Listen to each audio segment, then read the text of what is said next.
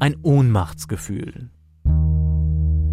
So muss sich das für die Ermittler anfühlen, wenn man genau weiß, ein Mensch hat gemordet, das ist bewiesen, aber wie viele Menschen er ermordet hat, weiß keiner. Sind es fünf, sind es 50, 100 oder noch mehr Menschen? Und als Angehöriger, da weiß man nur genau, eines dieser Opfer ist mein Vater, mein Mann oder mein Opa gewesen. Viele der Angehörigen, die nach dem ersten Prozess gegen Nils Högel mit Medien geredet haben, wollen das erst einmal nicht tun. Wir fragen einige an, aber bekommen Absagen. Eine der wenigen, die ihre Geschichte erzählen wollen, ist Andrea Wennecke. Ihr Vater ist eins der Opfer von Nils Högel. Ob jemand stirbt oder jemand ermordet wird. Also es war für mich so, mein Papa ermordet. Das war ganz furchtbar. Also es war ein Gefühl, das kann ich auch nicht beschreiben. Da denkt man nur, was ist da passiert? Warum ist das passiert? Hinter jedem Fall ein Schicksal. Ich frage mich, wie die Ermittler in so einem Fall vorgehen, wenn sie genau wissen, es gibt eine Zahl an Opfern plus X.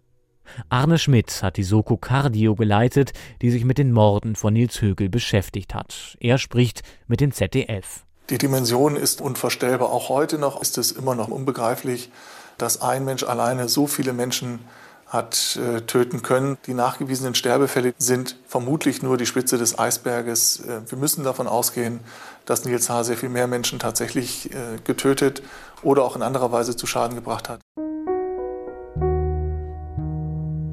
Nur die Spitze des Eisbergs.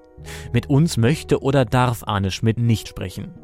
Stattdessen ist Carsten Bettels bereit, mit uns zu reden, der Polizisten für Extremfälle ausbildet und in der Vergangenheit selbst eine Soko geleitet hat.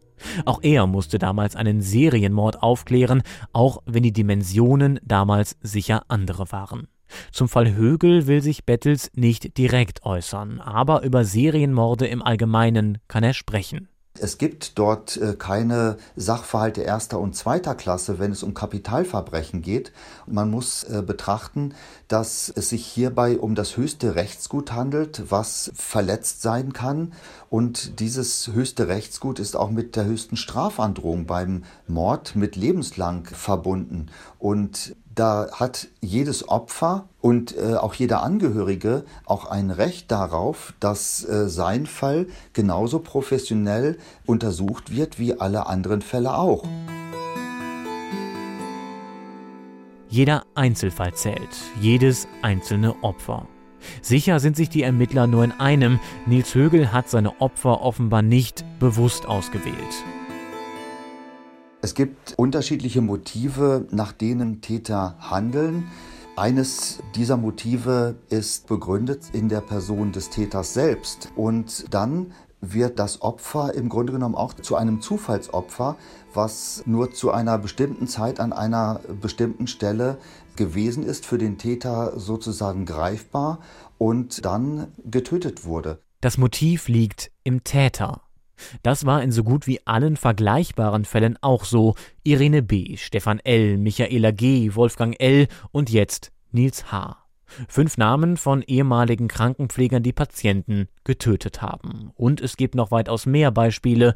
Weltweit sind mindestens 47 bekannt. Das ist zumindest die Zahl derer, deren Taten aufgedeckt worden sind. Wie hoch die Dunkelziffer ist, keiner weiß es. Der Psychiatrieprofessor Karl-Heinz Beine hat es sich zur Lebensaufgabe gemacht, zumindest diese 47 Fälle zu erforschen. Der Tatort Krankenhaus ist kein Zufall, sagt Beine. Der Beruf des Pflegers bringe schließlich auch Sozialprestige mit sich, sei angesehen, denn Pfleger opfern sich für ihre Patienten auf, sind altruistisch und tun Gutes, zumindest im Klischee. Wenn ein junger Mensch den Helferberuf primär ergreift, um sich zu sonnen im Glanze dieser Erwartungen, dann wird er Schiffbruch erleiden.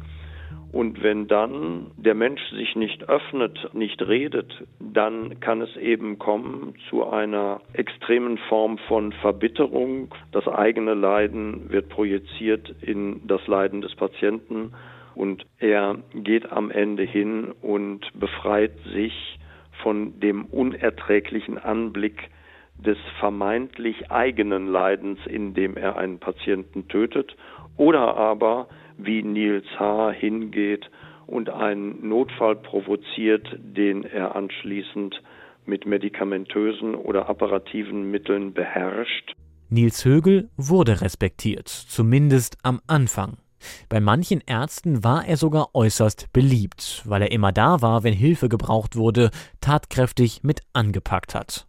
Ein guter Pfleger, das war er deswegen aber noch lange nicht, sagt sein ehemaliger Ausbilder Frank Laugstermann im Rückblick. Er hatte schon einen deutlichen Aktionismus bei Reanimation. Mir wäre es immer wichtig gewesen zu sagen, das machen wir als Pflegekräfte auch, reanimieren. Aber in erster Linie geht es hier um intensive Pflege, das heißt Menschen in Grenzsituationen zu begleiten. Und da zeigt er mir schon nach eigentlich relativ kurzer Zeit, nach einigen Monaten, schon Defizite. Also da war nicht viel Interesse für pflegeintensive Konzepte zum Beispiel. Ja. Högels zentrale Motivation als Pfleger war egoistisch. Und dieser Egoismus hat Menschen getötet.